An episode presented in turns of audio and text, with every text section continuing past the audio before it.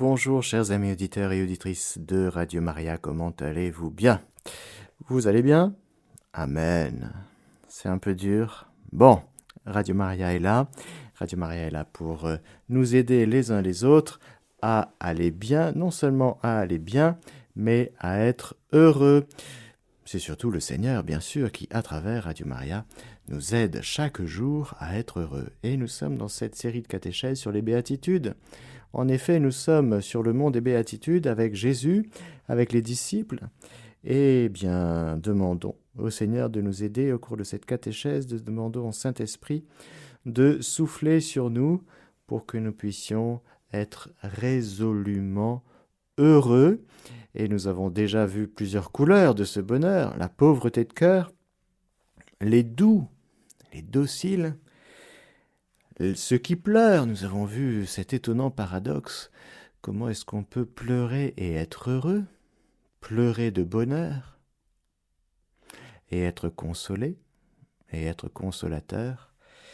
Et aujourd'hui, nous allons voir une autre tonalité de ce bonheur multiforme que vit Jésus, lui, dans son cœur humain, qui est le bonheur d'être affamé et assoiffé de la justice. Heureux les affamés et les assoiffés de la justice, car ils seront rassasiés. Confions cette catéchèse à l'assoiffé par excellence, la créature la plus assoiffée qui soit, la Vierge Marie. Je vous salue Marie, pleine de grâce, le Seigneur est avec vous, vous êtes bénie entre toutes les femmes, et Jésus, le fruit de vos entrailles, est béni. Sainte Marie, Mère de Dieu, priez pour nous pauvres pécheurs, maintenant et à l'heure de notre mort. Amen.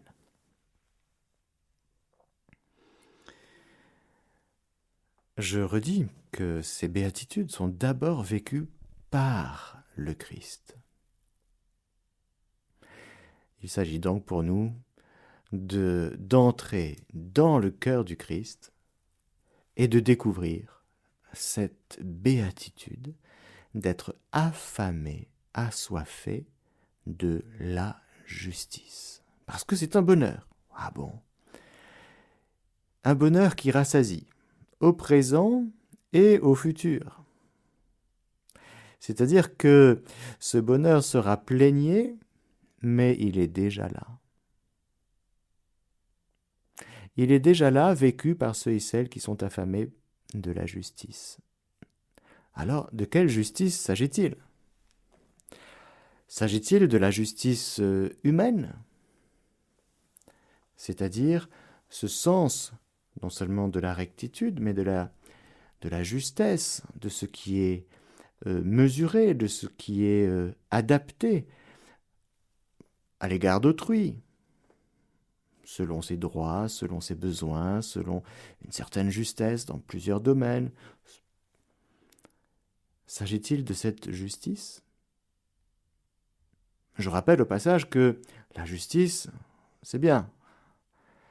C'est même une vertu une des vertus cardinales, la vertu de justice, qui est très importante. Pour une vie humaine, agréable, ordonnée. Quelqu'un qui est juste, qui pense juste, qui pense droit, mais qui agit de manière juste à l'égard d'autrui, à l'égard de lui-même, à l'égard de ceux et celles qui l'entourent, non seulement dans son entreprise, avec le droit du travail et tout ça, mais dans l'éducation, dans le rapport à autrui. Nous ne pouvons pas nous échapper de la réalité de ce qui est juste. C'est impossible. Ou injuste, selon nous, ou selon d'autres. Mais il me semble, chers amis auditeurs, qu'il nous faut aller plus haut. Plus haut que le simple aspect humain de la justice qui, encore une fois, fait partie intégrante de notre vie humaine. Nous ne pouvons pas échapper. Tout le temps, tout le temps, on, est dans la justice, dans la justesse, dans cette recherche de ce qui est juste. Il me semble néanmoins, frères et sœurs, que quand Jésus proclame la béatitude de ceux et celles qui sont affamés et assoiffés de la justice, eh bien nous sommes dans une profondeur, une dimension autre. Alors Jésus, montre-nous de quoi tu as faim, de quoi tu as soif. Qu'est-ce que ça veut dire quand tu dis que toi-même, que tu ne révèles que toi-même est affamé, assoiffé? Qu'est-ce que c'est que ça, Jésus? Montre-nous. Nous voyons Jésus exprimer une soif à un moment très précis dans l'Évangile. Jésus est sur la croix. Dans l'Évangile selon Saint Jean, au chapitre 19, après quoi, sachant que désormais tout était achevé, pour que l'écriture fût parfaitement accomplie, Jésus dit J'ai soif. Un vase était là, rempli de vinaigre. On mit autour d'une branche d'hysope une éponge imbibée de vinaigre et on l'approcha de sa bouche. Quand il eut pris le vinaigre, Jésus dit C'est achevé et, inclinant la tête, il remit l'esprit.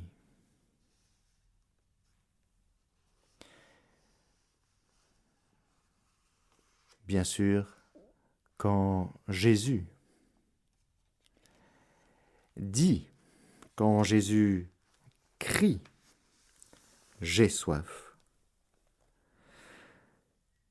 Bien sûr, le supplicié qu'il est a soif, c'est indéniable. Ça doit faire longtemps qu'on n'y a pas donné de l'eau. Mais ce cri de soif est très profond. Elle dépasse infiniment la soif physique. Elle est l'expression, frères et sœurs,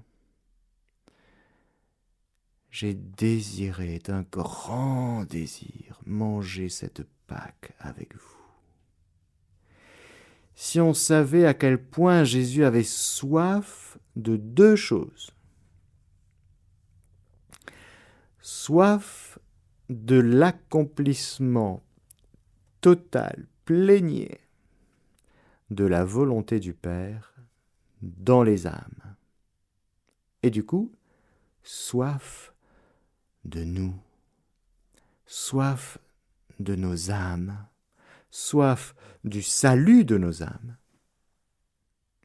Mais pas que. Jésus a tellement soif que le Père revienne dans tous les cœurs qui l'ont chassé. Il est venu pour ça, il est venu pour nous réconcilier avec le Père. Et sa grande soif, eh bien, c'est de le voir le Père, parce que tout ce que Jésus vit, c'est à, partir et à l'égard du Père. Et Jésus est blessé de ce que le Père n'est pas aimé. Nous l'avons vu dans la béatitude des pleurs. Jésus est blessé de ce que le Père n'est pas adoré, aimé, loué, béni. Le Père ne veut que combler ses enfants, il ne sait faire que ça. Le Père n'est que bonté et miséricorde. Et Jésus va s'offrir en rançon pour la multitude pour que enfin on revienne à la maison. Alors Jésus va s'offrir tout entier. Mais comme c'est de l'amour, frères et sœurs, il y a le désir. Le désir fait partie de l'amour. Et Jésus a un ardent désir du salut des âmes, une soif ardente du salut des âmes. C'est ça la justice? Oui. Il est juste que tous les êtres humains reviennent dans la maison du Père. C'est profondément injuste de vivre sa vie en dehors de la communion avec Dieu. Mais c'est injuste par rapport à Dieu d'abord. Parce que quand Dieu nous a créés, ce n'est pas pour qu'on vive sans lui. Ça n'a aucun sens. Dieu créait comme ça, créerait comme ça des créatures, euh, certes libres, mais qui euh, vivraient en dehors de l'amour du Père? Ça n'a aucun sens. Quand Dieu crée, quand le Père, le Fils et le Saint-Esprit créent une créature humaine, c'est pour que cette créature vive dans l'alliance avec eux, dans cette alliance de lumière et d'amour, dans ce bonheur. Et cela est juste et bon. Cela est juste et bon, comme nous le reprenons dans la liturgie, de bénir, de louer, d'aimer, d'adorer le Seigneur, d'être dans, ce, dans cette relation avec Dieu. Cela est juste. Le péché est une injustice.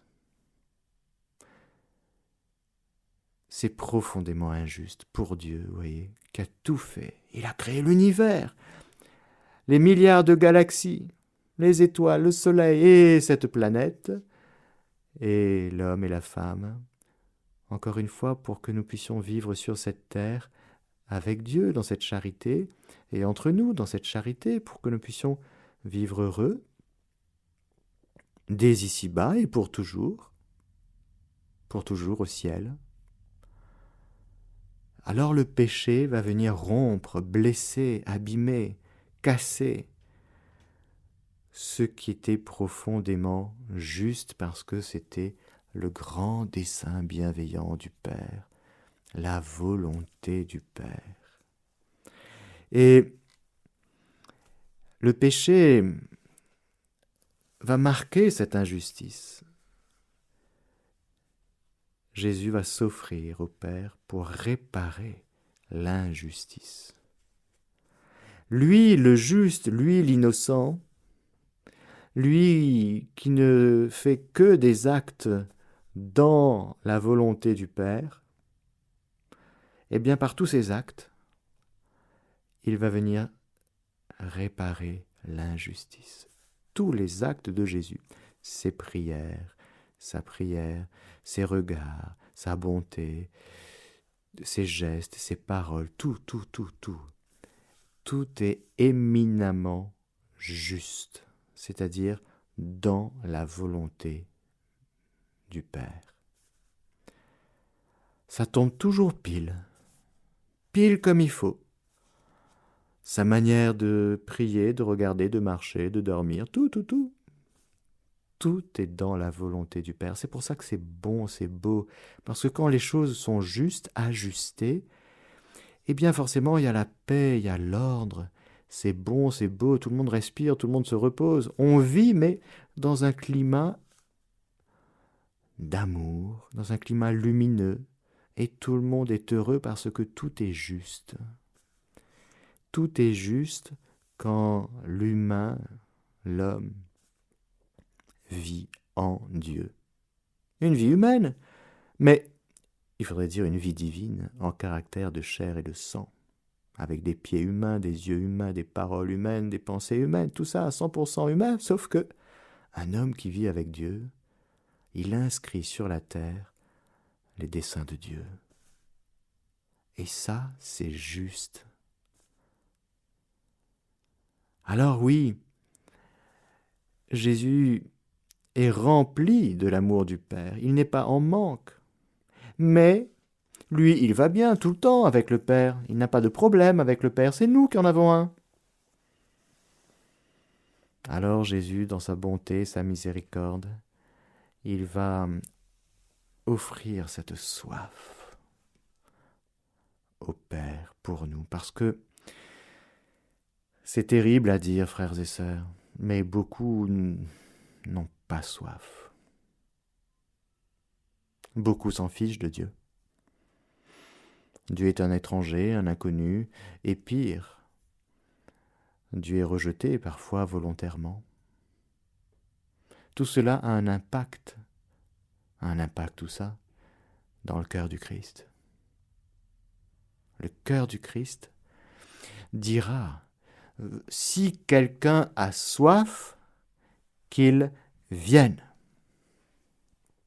Si quelqu'un a soif, est-ce qu'il y aurait quelqu'un qui a soif? Et nous l'avons déjà vu, mais nous avons de multiples désirs, et nous sommes des êtres de fait de désirs, et nous avons plein de désirs. Nous sommes des êtres assoiffés. Mais de quoi? Ben De plein de choses, mais il faudrait qu'on retrouve déjà la soif de Dieu. Alors Jésus sur la croix va offrir sa soif à lui. J'ai soif. Pour comme euh, susciter ou ressusciter en nous la soif profonde que nous avons de Dieu. Une soif profonde de retrouver cette communion si nous l'avions perdue. Et si nous sommes déjà dans la maison du Père, eh bien figurez-vous que nous sommes aussi des êtres assoiffés. Parce que Jésus est comblé, mais il a soif. Il a soif de quoi? Comment est-ce qu'on peut être à la fois comblé et en même temps assoiffé Eh bien, il faut découvrir, frères et sœurs, il me semble que Jésus a soif pour nous. Encore une fois, lui, il va bien. Il offre sa soif du salut des âmes. C'est parce qu'il nous aime, parce qu'il a choisi de se lier à chacun de nous, que il nous tire vers le Père. Il nous amène vers le Père. Il nous ramène vers le Père. Là où il est. Je veux, Père, que là où je suis, eux aussi soient avec moi. Et il y a un tel décalage entre là où il est et là où nous sommes, c'est que ça va provoquer en Jésus une soif. Encore une fois, j'ai ardemment désiré manger cette Pâque avec vous, parce que si vous saviez combien je vous aime, si vous saviez combien je veux que vous soyez avec moi dans la maison du Père, dans l'intimité avec le Père, que vous ayez la même vie que moi, le même bonheur que moi. Sauf que, voilà, alors Jésus va se laisser assoiffer. Il va connaître la soif et la faim.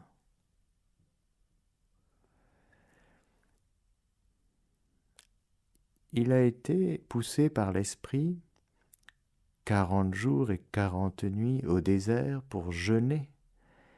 Et, nous dit l'Écriture, au bout de quarante jours, il eut faim. Alors le démon arrive, et voilà les tentations, les agressions.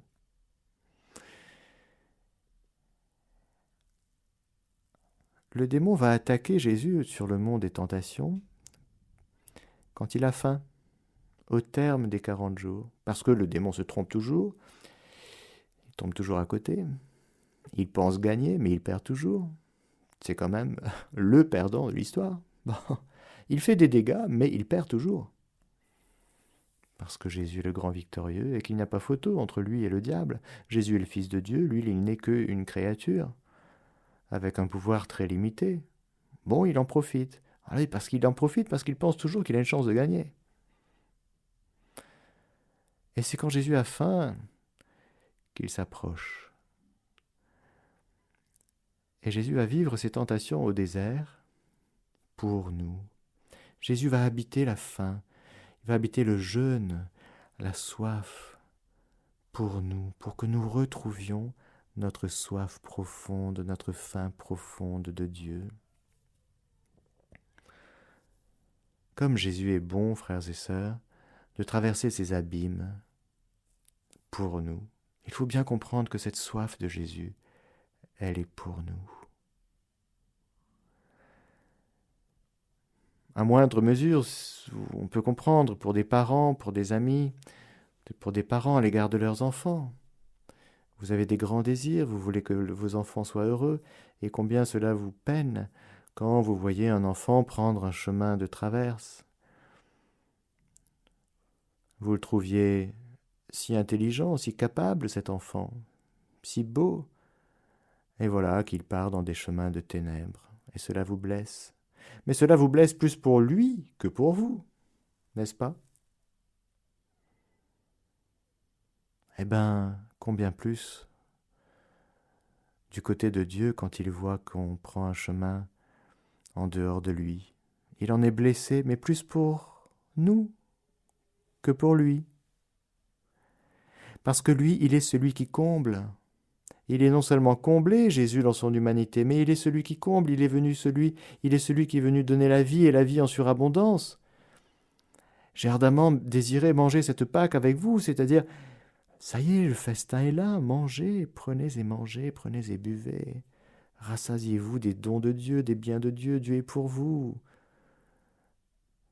Recevez en abondance, parce qu'il est le bon berger qui nous amène dans les gras pâturages. Alors oui, te remercions Jésus pour ta soif, parce que tu nous montres que tu vis de ce bonheur. Alors, il est heureux d'avoir soif de nos âmes. Et pourquoi est-ce qu'il est heureux? Parce que, frères et sœurs, il y en a qui sont sauvés. Il y en a qui répondent.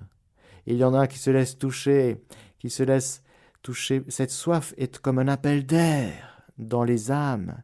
Jésus sur la croix, quand je serai élevé de terre, j'attirerai à moi tous les hommes. C'est une puissance d'attraction phénoménale, l'offrande de Jésus au Père. C'est une offrande qui, soulève les âmes, qui vient nous chercher dans nos abîmes de, de paresse, dans nos abîmes de léthargie, pour nous réveiller et pour nous dire mais viens vers le Père. Viens vers le Père, tu es fait pour Dieu. Ah, mon âme a soif du Dieu vivant. Quand pourrais-je paraître face à toi Un jour en tes parvis en vaut plus que mille ailleurs. Mais c'est vrai que j'étais, je passais mes journées ailleurs. Et tu es venu me chercher, Jésus. Tu es venu me chercher. J'étais complètement ailleurs. J'étais dans mon truc, dans mes trucs, dans mes dans mes trucs minables, inintéressants, et tu es venu me chercher. Ta soif, Jésus, est venue provoquer en moi un réveil. Tous les réveils, frères et sœurs, les réveils d'évangélisation, les réveils de sainteté dans l'Église, les réveils de toute cette effusion du Saint-Esprit, elle est provoquée par la soif du Christ. Si le Saint-Esprit peut se donner en surabondance, c'est parce que Jésus a eu soif, a eu soif de moi, a eu soif de toi, a eu soif de ta vie. Alors oui, frères et sœurs, répondons à la soif du Christ. Il est heureux, pourquoi? Parce qu'encore une fois, ça marche. Enfin, c'est-à-dire, plus précisément, la soif de Jésus est éminemment féconde. Parce que si nous sommes là aujourd'hui, en tout cas j'ose penser que tous les auditeurs et auditrices de Radio Maria ont répondu à la soif. Chacun de nous, frères et sœurs, nous avons, nous avons dit Me voici. Nous pouvons redire d'ailleurs aujourd'hui à Jésus Me voici. Me voici, Jésus, je veux répondre à ta soif, à la soif de l'accomplissement de la volonté du Père dans ma vie. Parce que la volonté du Père, ce n'est pas mon projet à moi, c'est le grand dessein de salut, de bonheur, de sanctification de l'humanité. Et encore une fois, il cherche des adorateurs en esprit en vérité, il cherche des gens qui sont juste partants. Est-ce que tu veux bien que la volonté du Père s'accomplisse entièrement dans ta vie, sans aucune résistance de ta part? Et cela est profondément juste. Qu'est-ce qui est juste en dehors de l'accomplissement de la volonté du Père? Je ne sais pas. Je cherche. Et c'est vrai que je ne vois pas de quoi aurait soif Jésus à part l'accomplissement de la volonté du Père.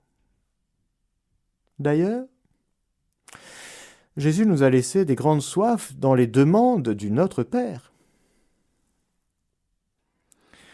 Les disciples, ils avaient vu Jean-Baptiste prier. C'était intéressant, c'était chouette. Mais quand ils ont vu Jésus prier, ça a suscité en eux un désir. Apprends-nous à prier.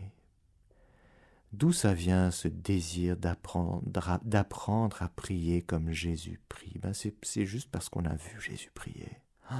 Et on s'est dit, oh, je veux prier comme toi. ça a l'air tellement profond, tellement beau. C'est comme ça que je veux prier. Seigneur, montre-nous, apprends-nous à prier. Parce que moi j'ai essayé hein, la prière, hein, j'en ai, fait des prières. Mais à te voir prier, oh là là, ça a l'air tellement bien. Alors Seigneur, apprends-nous à prier. Quand vous priez, dites Notre Père. Voyez, Jésus est tout focalisé par le Père. Ce qui l'intéresse, c'est le Père. La volonté du Père, sa bonté, sa miséricorde, son dessein, tout, tout, tout, tout par rapport au Père. Jésus, il est comme ça. C'est ce que nous dit l'Évangile. Il est prostontéon. Dans l'Évangile selon Saint Jean, le prologue. Celui qui était au commencement, tourné vers le Père. il est que comme ça, Jésus. Il est tourné vers le Père. Il est oui, c'est ça, il est vers le Père, je voulais dire. il se laisse engendrer par le Père, tout... et il est tourné vers le Père. Il aime le Père. Et le Père aime le Fils. Et c'est à l'intérieur de ce lien entre le Père le Fils, frères et sœurs, que nous comprenons la soif profonde de Jésus. Et quand Jésus donnera les demandes du Notre Père, de la prière, quand vous priez, dites Notre Père, qui es aux cieux, que ton nom soit sanctifié, sur la terre comme au ciel. Ah, ça, c'est l'expression de la soif de Jésus, dans laquelle il veut nous amener. Il faut que tu pries comme un être assoiffé, un être de désir, car le désir fait partie de l'amour. Alors quand tu pries, il faut que tu, que tu pries avec amour pas que tu fasses une prière comme ça. Il faut pas dire ces prières, il faut prier. Bon. Quand tu pries, mais entre en Jésus dans le souffle de l'Esprit Saint et tourne-toi vers le Père et habite la soif du Christ. J'ai envie, Père, que ton nom soit sanctifié sur la terre comme au ciel, c'est-à-dire que ton nom de Père soit connu que ton nom de Père se répande dans, le dans, les cœurs, c'est-à-dire que tous connaissent ta bonté de Père. Tout le monde a peur de toi. Tout le monde pense que tu fronces les sourcils dès dès qu'on pêche. Alors j'ai soif, Père, que tu sois connu, que ton nom soit sanctifié sur la terre comme au ciel. que ton règne vienne. Ah ben oui, hein. Ah oui. Que tu sois présent dans la vie des gens, c'est déjà bien, Père. Déjà pas mal. C'est déjà quelque chose. Mais je veux plus. Je ne veux pas que tu sois simplement présent, Père, dans la vie des, des, êtres humains sur cette terre. Je veux que tu règne. Ah, ça peut pas pareil. Être présent et régner, c'est pas pareil. Régner, c'est avoir le. C'est être le roi. Avoir tout pouvoir, toute autorité. Je veux, Père, que tu aies tout pouvoir et toute autorité dans ma vie, dans la vie de ceux et celles que j'aime, et sur cette terre. Je le veux mais je le veux ardemment, avec soif, et je te demande, Père, que ton règne vienne sur la terre comme au ciel.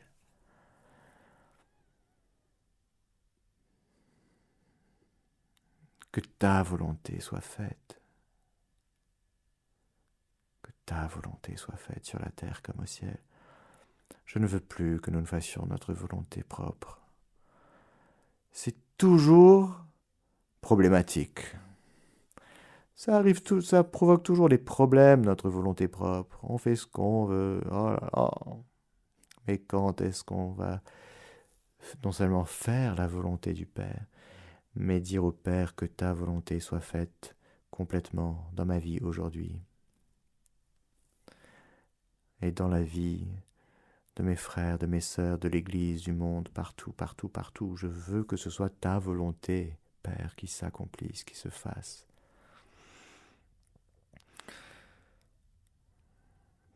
pardonne-nous, etc. Vous voyez, c'est magnifique. Jésus est heureux parce que le Père l'exauce toujours. Parce que toute la prière de Jésus est expressive de la volonté du Père. C'est génial. Donc Jésus est toujours exaucé.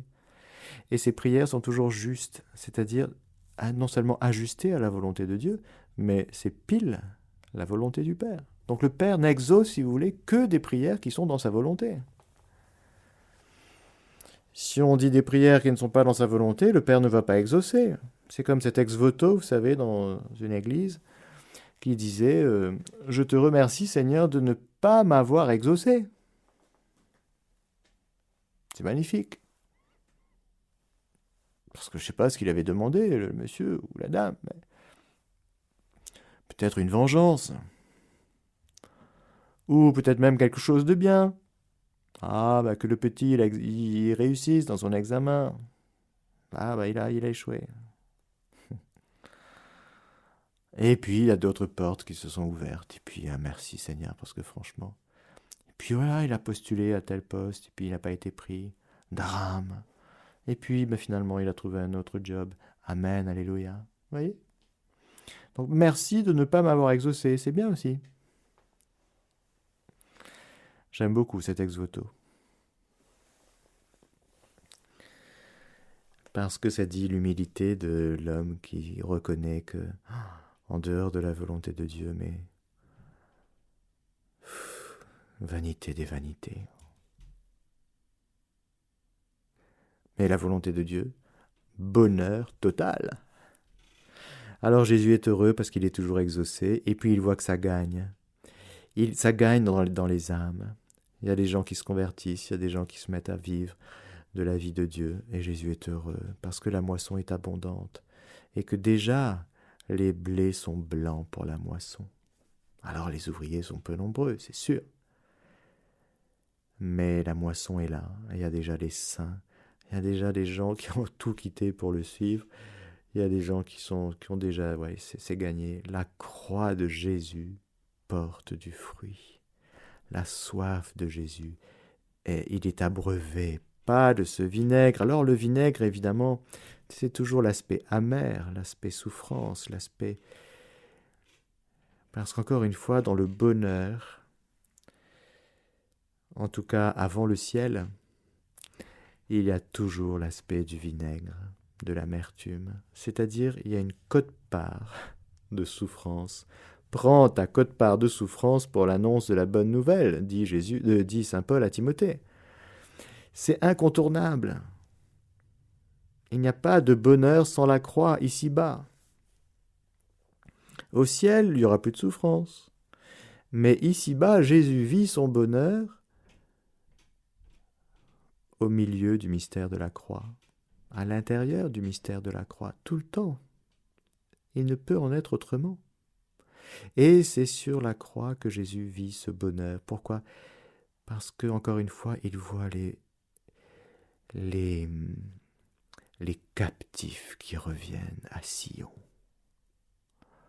Oh là là Ah oui, les déportés d'Israël. Ah, c'était dur. Ah, c'était dur d'avoir, de voir tous ces enfants de Dieu quitter la maison du Père. Quelle peine pour Dieu. Quelle soif Et voilà que Jésus est exaucé, tout est accompli, tout est achevé. Et quand il eut pris le vinaigre, Jésus dit, c'est achevé. Tout est accompli.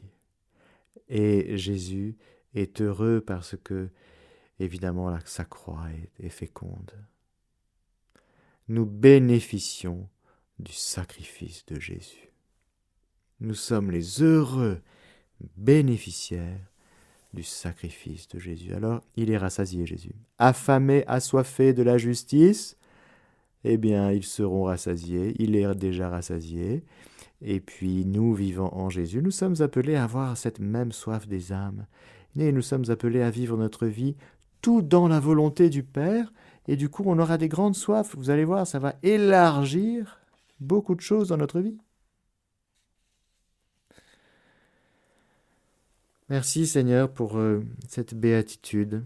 Merci pour la fécondité de ta croix. Merci pour la fécondité de ton cri de soif qui a fait que j'ai entendu dans mon cœur que j'avais soif. Alors je suis venu, je suis revenu et j'ai découvert qu'en fait, tu étais mon breuvage, tu étais, mon pain, et en fait que j'avais faim de toi et que je pouvais te manger, manger, communier à ton corps, ton sang, ton âme, ta divinité, que tu étais ma vie, et que ça y est, c'est fait. Et je te remercie pour ta croix, vraiment. Merci Jésus, merci, merci, merci. Et s'il te plaît, Jésus, fais qu'on vive, je vais dire, heureux de d'être affamé et assoiffé de la justice, c'est-à-dire heureux d'être, oui, d'offrir notre vie pour la multitude, pour que beaucoup reviennent, beaucoup de personnes qui ne connaissent pas l'amour de Dieu, eh bien, puisqu'ils puissent revenir à la maison ce bonheur ne peut se vivre que si on est déjà dans la maison du Père. Mais de la maison du Père, on veut qu'il y en ait plein qui viennent. Parce que dans la maison du Père, c'est le festin. Il y a les chants, les danses. Je sais pas, j'espère que vous aimez danser. C'est ça, c'est très important parce qu'au ciel, on va danser. Et puis, euh, voilà, le Seigneur, c'est l'abondance, c'est la surabondance. Alors merci Seigneur de nous inviter au festin des noces de l'agneau, et mangeant et buvant. Eh bien, notre vie n'étant plus à nous-mêmes, mais à toi qui es mort et ressuscité, on veut qu'il y en ait d'autres, et c'est pour ça que tu nous rends assoiffés et affamés. On veut que cette justice du Père, que cette volonté du Père gagne les extrémités de la terre et que beaucoup reviennent.